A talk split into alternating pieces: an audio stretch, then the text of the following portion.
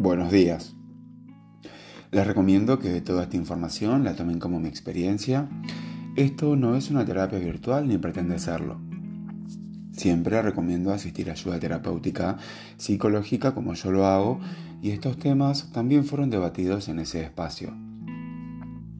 Qué importantes son los amigos en nuestras vidas, esas personas con las que la conexión es automática, donde no solo una mirada basta y no necesitas decir nada, esas personas que están cuando las necesitamos, aquellas a las que podemos contarles las cosas más íntimas y no nos van a juzgar, sino que nos apoyan. Esas personas motivadoras, en, aun cuando ellos mismos estén lidiando su propia batalla, pero pueden correrse un poco y sostener a un amigo, como nosotros también lo hemos hecho, claramente. En la amistad también nos encontramos con situaciones de peleas y distanciamientos como las que hay en cualquier relación, porque somos personas, tenemos una historia, creencias y nos pasan cosas. Entonces aparecen los conceptos que hemos hablado en capítulos anteriores, como son los celos, la envidia, la comparación, las conductas tóxicas, etc. Si todo fuera de color de rosa, no existiría la rotación de gente que pasan por nuestras vidas. Un amigo es aquel que te da total libertad para ser vos mismo. Es aquel que nos ha visto por los suelos y no se cansan de levantarnos. Es aquel que te apoya en tus locuras y aventuras. Es aquel a quien no podés esperar para contarle a la persona que conociste.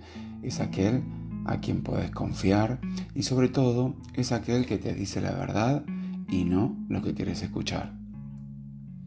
Una amistad fuerte no necesita conversaciones diarias, no siempre se necesita estar juntos.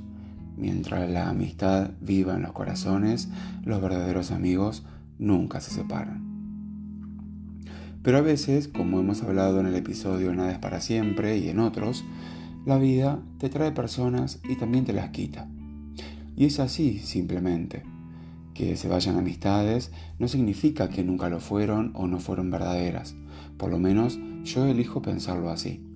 Lo que sucedió es que fueron personas por un tiempo limitado, vinieron a enseñarnos algo y luego se fueron o se van. Yo perdí muchos amigos este año y gané muchos otros. Así estaba determinado y agradezco que hayan pasado por mi vida, porque su objetivo fue cumplido. Le decimos gracias, hacemos espacio y bienvenido a los nuevos, como en el amor. Uno debe saber muy bien qué lugar ocupa en la vida de las personas y no importa qué y cómo lo demuestra el resto, lo importante es cómo te lo demuestre a vos. Esto lo vimos en el episodio 22, Los celos emoción presente en cualquier relación e infaltable en grupos de amigos. Como en cualquier relación, insisto con el diálogo. Hablen con sus amigos en caso de estar distanciados por algo. Eso es madurez emocional.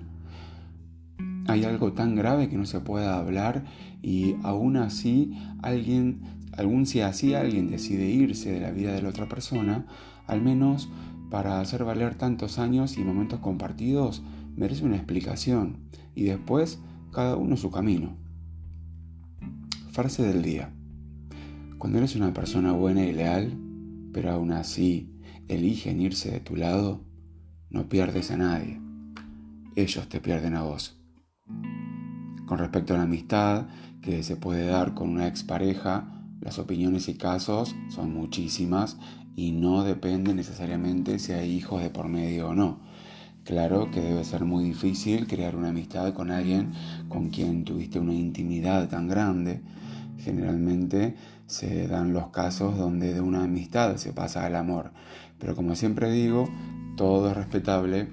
Yo mm, hoy no podría hacerlo. Algunos consejos que aprendí en este proceso. 1. Las personas importantes vienen y van. Y eso está bien. No te aferres Solo disfrútalas el tiempo que estén en tu vida. 2. A veces deberás decepcionar a la gente para ser feliz. Si cuidar de uno significa decepcionar a alguien, entonces hazlo. El amor propio está primero. 3. Nunca dejes que el rechazo te lleve al autorrechazo. Si rechazan tu amistad, no es tu problema, es del otro. 4. Elegí la calidad sobre la cantidad. Un amigo íntimo te dará más que 100 amigos conocidos. 5. Los manuales de instrucciones te harán infeliz. Tú eres el autor de tu vida. Tú escribes tu historia y decides con quién compartirla. Y 6. Enfócate en vos. No necesitas cierta cantidad de amigos para ser suficiente. Enfócate en vivir tu vida con buenas intenciones y ser honesto y el resto llega solo.